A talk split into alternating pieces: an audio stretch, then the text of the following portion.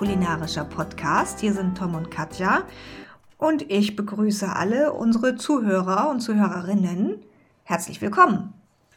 Hallo Katja, ich grüße dich und alle, die uns zuhören. Einen schönen Gruß nach draußen. Ja, Tom, heute haben wir ein ganz, ganz schönes Thema, was ich sehr, sehr gern mit dir bespreche. Und zwar geht es um Weihnachtsbäckerei. Da freue ich mich ja. Ja, hast du denn selbst schon gebacken? Bist du schon in so weihnachtlicher Stimmung und hast dir eine Kerze angemacht und hast schon mal ein paar Plätzchen in den Ofen geschoben? Ich muss sagen, ich habe schon welche gegessen. Eine Kerze habe ich auch schon angemacht, aber nicht selbst gebacken. Natürlich mm. früher, als ich noch in den Restaurants gearbeitet habe, als Patissier, haben wir immer tagesaktuell gebacken. Petit Fours oder Plätzchen, die es dann vorneweg zum Dessert gab oder zum Kaffee. Aber zu Hause ist es, wenn man aus der professionellen Gastronomie kommt, immer ein bisschen frustriert, weil dann fehlt das Gerät oder das Gerät und man hätte gerne das und das braucht man aber nur einmal im Jahr und dann ist es sehr teuer, dann kauft man sich das nicht. Und ich mache das gerne oder ich backe gerne, wenn ich in einer professionellen Küche bin, aber zu Hause, da fehlt mir die Geduld, die die vielen Hausfrauen und Hausmänner haben. Ich kauf mir dann gerne welche oder lass mich dann auch gerne einladen zum Plätzchen essen. Da stimmt wieder der Spruch, der Schuster hat den schlechtesten Leisten. So ist es manchmal. Ja, ich habe schon ganz viel gebacken, muss ich ehrlich sagen. Ich zelebriere das immer. Es hat bei mir eine ganz lange Tradition, hat angefangen, als äh, wir noch an der Hotelfachschule waren. Da habe ich immer mit meiner Schulkollegin Claudia, die dir auch sehr wohl bekannt ist, gebacken. Schöne Grüße. Und, äh, Genau, Claudia, ganz liebe Grüße nach Bad Kreuznach oder vielmehr nach Bad Sobernheim. Ja, wir haben äh, erst immer ganz locker angefangen, mal so mit äh, fünf, sechs Sorten, haben uns dann irgendwann auf bis zu 20 verschiedene Sorten hochgebacken, haben das immer sehr schön zelebriert, jetzt über fast 20 Jahre. Jetzt mussten wir leider ausfallen lassen wegen Corona, deshalb äh, habe ich jetzt dieses Jahr hier zu Hause äh, ohne die Claudia gebacken, aber auch ja mit den Kids dann. Das war auch sehr schön. Ja, deine Kinder sind sowieso sehr koch- und backaffin und ihr habt euch ja ein neues Plätzchenbuch zugelegt und habt das ja schon sehr stark getestet, wie ich mitbekommen habe. Ja, ganz genau. Ja, Plätzchenaffin, dazu will ich noch was sagen. Und zwar, äh, mein Sohn, der isst unheimlich gerne Vanillekipfel. In meiner Lehrzeit musste ich immer sehr viel Vanillekipfel drehen, weil die bei uns auf dem Petitfour-Teller lagen. Ich weiß noch, als ich mal ein großes Bäckerblech mit Kipfeln gedreht hatte. Das ist ja auch eine ziemliche Arbeit und es waren bestimmt so 200 Stück da drauf. Dann kam mein Patissier vorbei und sagte, der sieht gut aus und der hier links noch und der da auch und der Rest, da müssen wir noch mal üben. Naja, und ich habe aber fleißig geübt, also Kipfel drehen kann ich mittlerweile aus dem FF. Und mein Sohn, der die sehr, sehr gerne isst und das gar nicht wertzuschätzen wusste, dem habe ich das letztes Jahr aber auch beigebracht. Und in diesem Jahr hat er ganz fleißig von alleine gesagt, die Kipfel drehe ich, das kann ich schon. Naja, äh, so hat er dann fleißig Vanillekipfel gedreht. Also die gehören ja immer unbedingt dazu. Es gibt ja so Klassiker, die man auf jeden Fall jedes Jahr macht und die man auch mehrfach macht, weil sie einfach auf dem Plätzchenteller dazugehören. Genau, es gibt Klassiker, die dürfen nicht fehlen. Vanille, Kipferl, ich weiß nicht, wie ihr die nennt. Die haben einen Mürbteig und sind mit Marmelade gefüllt und haben manchmal drei kleine Äuglein oder ein großes mm. Auge. Engelsaugen. Engelsaugen, schwarz-weiß Gebäck. Ja, oder auch Husarenkrapfen, so nennt man die auch gerne. Kann man auch mit Nougat füllen übrigens, das geht auch sehr gut. Ja, ja. Ja, ja, du hast eben schon erwähnt, ich habe ein neues Backbuch mal wieder gekauft und zwar fand ich das sehr schön. Da sind nämlich all die ganzen Klassiker, die ich auch immer sehr, sehr, sehr gerne mache und schon seit Jahren mache. Die sind da drin da habe ich nicht mehr so eine lose Zettelsammlung, sondern habe tatsächlich mal alles in einem Buch vereint. Und das finde ich sehr schön. Ich nenne den Titel des Buches, also das ist dann auch meine Empfehlung für heute. Das ist von Christina Bauer und heißt Weihnachten mit Christina und das ist einfach, es ist nett aufgebaut und sind Grundteige drin, Grundfüllungen, nochmal so ein paar Tipps zum Backen, sehr schön gemacht und wie gesagt, alles das, was ich seit Jahren so mache, das ist da drin vereint. Von daher für mich eine prima Rezeptesammlung. Du hast gesagt, es gibt eine spezielle Kategorie in diesem Buch, die dir sehr gut gefallen hat. Ja, und zwar sind nochmal so ja, Fehler, die man machen kann bei der äh, Teigzubereitung, quasi so eine, so eine ähm, Problemliste. Was kann auftreten und wie kann man sich dann behelfen? Da will ich jetzt mal eins sagen. Wir hatten zum Beispiel eins, es war jetzt nicht äh, von Ihrem Rezept, sondern ein anderes, was ich gefunden hatte. Die heißen Zitronen-Amarettini, fand ich lecker. Also mache ich gern, war auch ein bisschen Pfeffer drin. Schöner Kontrast dieses Zitronige mit äh, einem frisch geriebenen schwarzen Pfeffer. Aber man sollte die in einen Spritzbeutel füllen und aufspritzen. Das ging überhaupt nicht, ehrlich gesagt. Wir haben die dann am Ende zu kleinen Kugeln gerollt und so ja, ein bisschen spitzer gemacht oben und dann einfach gebacken, dann war das auch okay. Aber ich habe so festgestellt, bei manchen Rezepten, die man so in Zeitschriften oder auch ja, auch im Internet kann man sich ja viel rausziehen. Manches funktioniert einfach nicht. Oder es fehlt mal eine Zutat. Vielleicht ist es dann nicht gut recherchiert. Das ist dann ärgerlich. Ja, und da muss man gucken, wie man sich behelfen kann. Aber hier ist ganz schön, dass einfach so Sachen zum Beispiel sind, das Spritzgebäck läuft auseinander. Was macht man da? Da tut man den Teig dann nochmal in den Kühlschrank. Man sollte ohnehin immer bei so Teigen, die, die ja auch gekühlt werden müssen, wie ein Mürbeteig, also ein Vanillekipfelteig ist zum Beispiel so einer, wenn man ihn gut verarbeiten will, dann muss der auch gut kalt sein.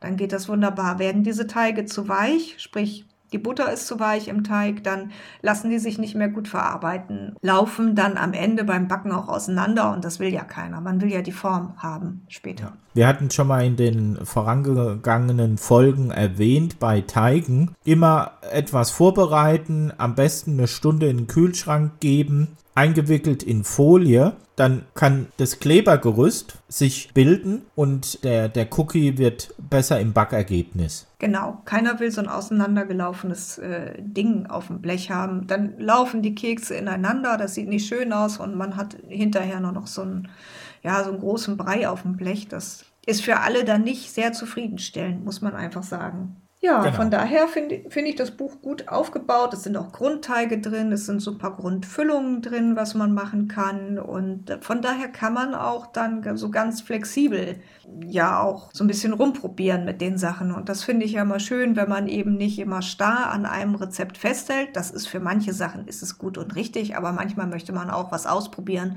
Und wenn man dann so eine Idee hat, was könnte ich noch machen oder wie könnte ich so einen Keks jetzt wie so ein Engelsauge noch füllen, dann äh, finde ich das einfach toll, dass man da auch ein bisschen flexibler mal alles handhaben kann. Wir haben ja dieses Buch zusammengekauft, also du hast es bezahlt, aber ich durfte mit in den Laden gehen und mir das Buch dann ich auch ja anschauen. auch mitgenommen.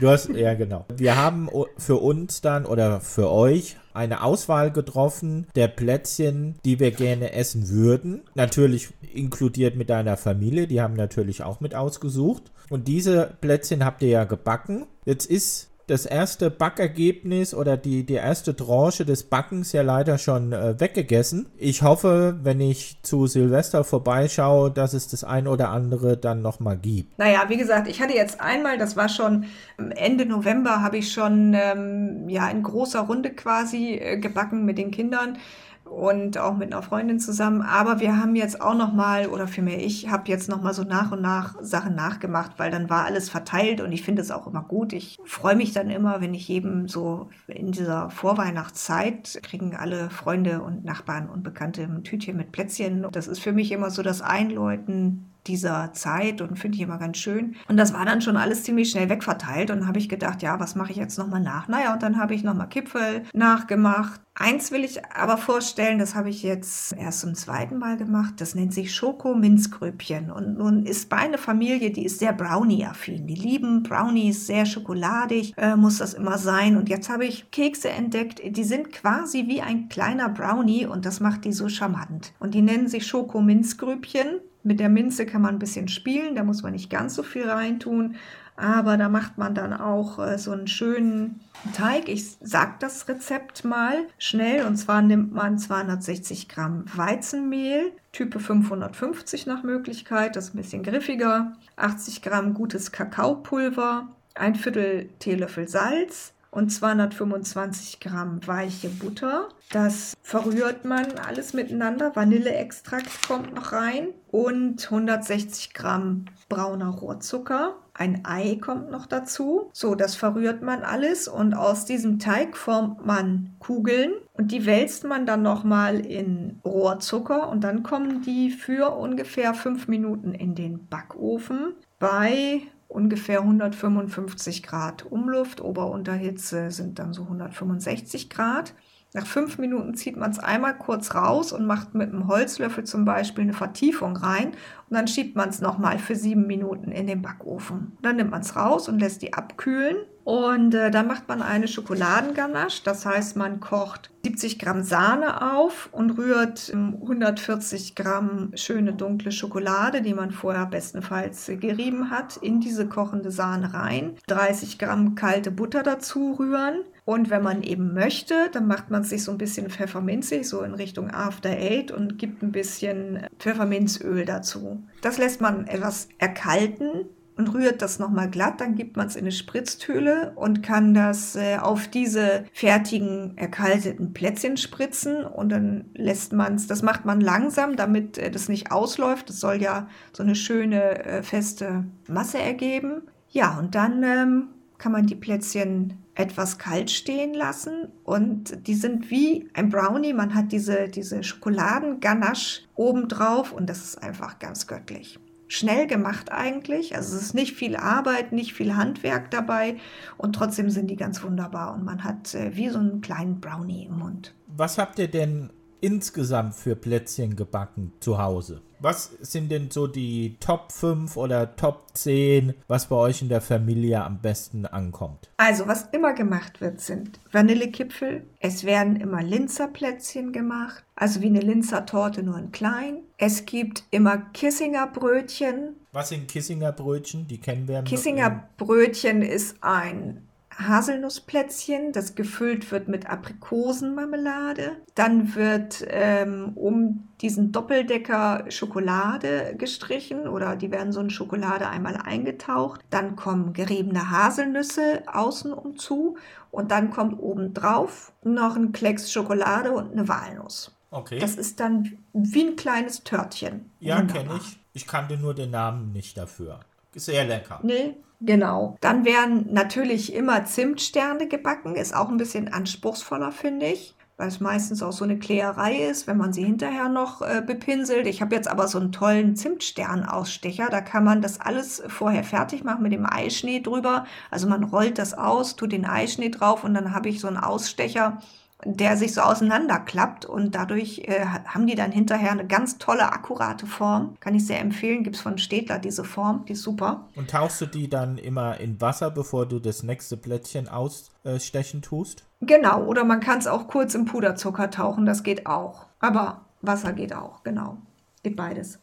Ja, und dann backe ich immer gerne noch ein, irgendwas Lebkuchenmäßiges, also was mit, mit viel Früchten drin, das mag ich immer sehr gern. Schwarz-Weiß-Gebäck finde ich mittlerweile eher nicht mehr so attraktiv, muss ich ehrlich sagen. Ich weiß, es ist so ein Klassiker, aber ich glaube, ich habe es mir einfach übergegessen. Und, ähm, ja, was mache ich dann sonst noch? Ähm, Ansonsten bin ich tatsächlich auch immer so ein bisschen flexibler, dass ich mir auch immer ein paar neue Sachen aussuche. Dieses Jahr zum Beispiel habe ich Dominosteine gemacht, die dann mit so einer äh, Ruby-Schokolade äh, überzogen wurden. Das war sehr attraktiv, weil diese Schokolade einfach so toll aussah. Aber es war auch, die ist sehr süß, wie eine weiße Schokolade ja auch. Die sind sehr süß. Also ich bevorzuge das tatsächlich mit dunkler Schokolade, muss ich sagen. Sieht toll aus, keine Frage, aber äh, so, ein, so ein Dominostein an sich, durch das Marzipan und durch das Gelee, was drin ist, das ist ohnehin schon eine süße Sache. Von daher würde ich das nächste Mal wieder dunkle Schokolade nehmen. Aber an sich, es war ansonsten war es toll und es war auch, ähm, sieht sehr aufwendig aus, aber wenn man mal den Dreh raus hat, fand ich es jetzt gar nicht mehr so schlimm, muss ich ehrlich sagen. Ja, und Ruby-Schokolade ist eine neue Schokolade, die pinkfarben aussieht. Genau. Ist aber neu auf den Markt gekommen vor ein, zwei Jahren. Ja, ich weiß nicht, was es bedeuten soll, aber anscheinend kommt es in den Haushaltsküchen sehr gut an. ja, aber du kriegst es auch nicht überall. Du musst schon gucken, dass du es irgendwo eher im Backbedarf dann bestellen kannst. Aber es ist, mein Gott, ja, man muss ja solche Sachen auch mal ausprobieren. Das ist doch schön. Irgendwie vor zwei, drei Jahren wurde überall Goldflitter drauf gemacht. Das ist jetzt wieder abgeebbt. Jetzt gibt es halt Ruby-Schokolade. Ist doch auch super, oder? Ja. Kann man mal irgendwas Neues machen. Ja, und dann mache ich immer noch gerne irgendwas mit, mit Nüssen und Mandeln. Also man kann ja auch so einen, so einen einfachen Mürbteig immer machen, so einen Heidesand, der dann nochmal in Zucker gewälzt wird. Natürlich immer sehr schön auch zur Eiweißverwertung. Man hat es ja oft, dass man äh, für ein Rezept Eigelbe braucht und dann hat man hinterher das ganze Eiweiß über. Und äh, was mache ich dann davon? Da könnte ich zum Beispiel eine schöne Kokosmakrone machen. Ja, man sollte ja eh schauen, wir wollen ja, wir leben ja im Zeitalter der Sustainability und man möchte ja Sachen nicht vergeuden oder wegwerfen. Und ich hätte ja auch zufällig ein Kokosmakronenrezept. Das wären ein Kilo Zucker, 500 Gramm Kokosnüsse geraspelt. Vielleicht auch mal gucken in einem Asia-Shop, dass es nicht die durchgetrockneten sind, die man sonst kaufen kann, weil die doch sehr strohig sind. Die nehmen ja keine Flüssigkeit mehr auf. Es gibt auch Kokosraspeln, meistens TK, die frische Kokosraspeln sind und mir persönlich schmecken die besser. Dann 400 Gramm Eiweiß und 100 Gramm Weizenmehl, Typ 400. Kokosnüsse und Eiweiß, Kupferkessel oder im Kochtopf bis vors Kochen abrösten. Mehl hinzugeben, etwas erkalten lassen, mit der Sterntülle auf Backpapier oder Silikonpapier dressieren und bei ca. 200 bis 210 Grad fertig backen, bis sie so goldgelb sind. Kann man auch mhm. noch wahlweise in Schokolade tauchen, wenn man möchte, nach dem Backen, wenn sie erkaltet sind. Kann man aber auch Natur lassen. Mhm. Würdest du die auf so eine Oblate ähm, spritzen oder? Geht auch, geht auch. Ja, machen ja auch viele. Also man kann das ja auch, wenn man jetzt keine Kokosmakrone mag, oder wie du schon sagst, nur getrocknete Kokosraspel bekommen hat und es so ein bisschen strohig ist. Man kann ja auch Mandelmakronen zum Beispiel machen oder auch Haselnussmakronen, das geht ja auch. Das heißt, man kann ja auch diesen Kokos äh, ersetzen mit einfach was anderem. Und da sind wir wieder bei der Flexibilität, dass man eben auch gucken kann, was habe ich noch zu Hause, was kann ich auch verwerten. Ja, das ist wie mit dem Kochen. Man muss sich nicht immer äh, so richtig ans Rezept halten. Man muss alles im Verhältnis setzen. Ja, genau. Ähm, zum Beispiel, wenn man jetzt einen, einen Spritzmürbteig macht, es ist dann Butter, Zucker, Ei, Weizenmehl zu teilen 1, 1, 1, 2. Und das ist dann ein Teig, den ich spritzen kann und backen kann und habe dann Plätzchen und den kann ich ja variieren. Da kann ich auch Geschmack hinzufügen, sei es Kakao, Butter. Ich kann Nüsse hinzufügen, da lasse ich ein bisschen Mehl weg. Einfach ausprobieren, kreativ sein und was am Backen haben. Genau, also es ist ja eigentlich so, gerade wenn man backt, sollte man ja immer sehr exakt eigentlich sein, in, in dem, wie man es abmisst. Also viel exakter als beim Kochen zum Beispiel. Da kann man, glaube ich, ein bisschen mehr spielen. Aber wenn man, ich glaube, wenn man so ein bisschen ein Gefühl dafür hat, wie ein Teig nachher in der Konsistenz sein muss, um ihn zum Beispiel zu spritzen oder um ihn als Mürbteig auszurollen und zu bearbeiten, dann äh, kann man das schon ganz gut auch mal variieren und ja, anstatt Mehlnüsse unterrühren oder sowas in der Richtung. Ja. Noch einen kleinen Tipp, wenn ihr Teige macht, die zum Spritzen sind dann immer den Anteil, der das verdickt, die Masse, etwas zurückbehalten und dann erstmal gucken, wie ist die Konsistenz, nachdem der Teig geruht hat und dann lieber noch was hinzugeben. Mhm. Wenn man immer nach Rezeptur arbeitet, heutzutage sind ja die Eier, die wenigsten von uns wiegen die Eier ab, sollte man eigentlich tun, weil es gibt verschiedene Größen und die L die haben ja auch nochmal 5 Gramm Varianz in sich selbst. Die können abweichend sein. Und dann passt das Rezept nicht. Und dann lässt man lieber ein bisschen was, was die Masse verdickt, weg. Guckt dann, wie der Teig wird und gibt dann hinzu. Wenn man jetzt ein Spritzgebäck hat, was zu fest geworden ist, dann ist es sehr schwierig, das wieder zurückzuholen, sodass es spritzbar ist. Man kann dann Milch unterheben, man kann Eiweiß unterheben, man könnte ein Eigelb nochmal unterheben. Aber das macht alles kompliziert, sehr zeitaufwendig mm. und am Ende ist es nur so, naja, es hat halt geklappt. Dann lieber von vornherein ein bisschen das Management ändern des Teiges und äh, hinten raus mit wenig Handgriffen dann alles nochmal adjustieren. Ja, naja, in den wenigsten Rezepten steht tatsächlich die Gramm-Anzahl des Eis oder Eiweiß und Eigelb. Das hast du jetzt, weil du, ich glaube, wieder dein äh, professionelles äh, Backbuch da hast oder Konditorenbuch. Aber wenn du jetzt so ein herkömmliches Buch hast, dann steht schon meist ein Ei dabei. In guten Backbüchern steht tatsächlich schon auch dann dass sie vielleicht ein Ei Größe L als Grundlage genommen haben. Das steht dann vorher manchmal im Glossar, dass man eben weiß, worauf äh, lässt man sich ein. Ich finde das mit den Eiern auch schwierig. Ich gucke auch mittlerweile immer, wie ist die Konsistenz meines Teiges. Und ich habe ja bei dir mal gelernt, dass man Eier immer einzeln unterrührt. Das heißt, man rührt erst eins unter und verrührt das komplett und dann gibt man das nächste dazu und dann kann man eben gucken, wie der Teig sich dann entwickelt während dieser Rührphase auch. Das ist dann ein bisschen einfacher und manchmal braucht man auch eben dann nicht alle Eier, die im Rezept stehen, weil man schon, weil der Teig quasi schon gesättigt ist mit Ei. Ja, und wenn man zu schnell die Eier untergibt, dann kann der auch abschmieren, dann hat er keine Bindung mehr und dann siehst du das später auch im Backergebnis. Ja. Dann ist das Teiggerüst nicht so schön aufgebaut. Und noch als kleinen Tipp, wenn wir in der professionellen Küche von einem Ei sprechen, hat es einen Standardwert von 50 Gramm. Mhm. Ja, das kann man sich ja mal merken. Das ist ja eigentlich nicht so schlimm. Und Küchenwaage hat ja wahrscheinlich jeder zu Hause und kann einfach mal seine Eier, die er beim Eierhändler, wo auch immer kauft oder beim Bauern mal auswiegen. Das ist doch gut. Ja. Ja, und jetzt, weißt du, jetzt gehe ich mal wieder in meine Küche zurück und backe noch ein paar Plätzchen. Ich muss mir nämlich noch Engelsaugen machen. Da habe ich mir den Teig schon vorbereitet gestern. Ich mache das auch oft so, dass ich einen Teig mache. Der kann dann auch einen Tag im Kühlschrank liegen. Ich weiß nicht, wie du das jetzt siehst, aus professioneller Sicht, aber ich glaube, es schadet dem dann nicht. Nee, ist sehr gut. Ähm, dann, hat, dann hat er halt ein bisschen länger gelegen als die Stunde, die er sollte. Aber ich habe so die Erfahrung gemacht, wenn es länger liegt, ist gar nicht schlimm. Und dann werde ich jetzt noch Engelsaugen machen mit selbstgemachten Johannisbeergelee. Und ich möchte noch einen kleinen Gruß loswerden an eine ganz liebe kleine Freundin mit Namen Golda, die mir gestern gesagt hat, dass sie unser größter Fan ist. Das ist ja sehr schön. Ja, genau. Liebe Grüße. Finde ich auch. Liebe Grüße.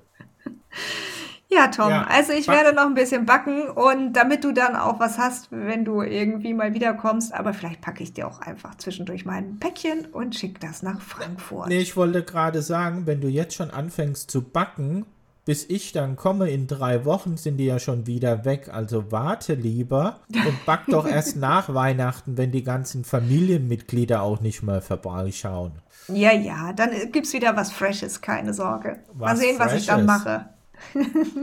genau. Ich finde auch immer, die müssen auch schön frisch sein, die Plätzchen. Also allzu lange liegen lassen, das ist auch gar nicht gut. Man soll die dann essen, wenn man die gebacken hat. Man soll die gar nicht so lange aufheben.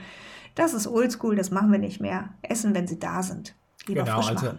Lebkuchen, äh, das ist ein Gebäck, was man länger lagern kann, wo sich der Geschmack auch positiv verändert. Alle anderen Gebäcksorten, Teegebäcksorten, Weihnachtsgebäcksorten bitte zügig essen. Ganz genau. Ja, dann probiert einfach mal was aus. Guckt mal in die Backbücher eures Vertrauens und sucht euch was Schönes aus und backt mal eine Runde. Es macht Spaß, es ist schön und ähm, ja, entspannt auch. Also mich entspannt das tatsächlich immer. Ich mache mir dann einen schönen Podcast an oder ein Hörbuch und kriege ganz neue Inspirationen dabei. Oder ja. einfach auch eine schöne Musik. Super zum Backen geht Jan Delay. Mit dem Song Die Kartoffel?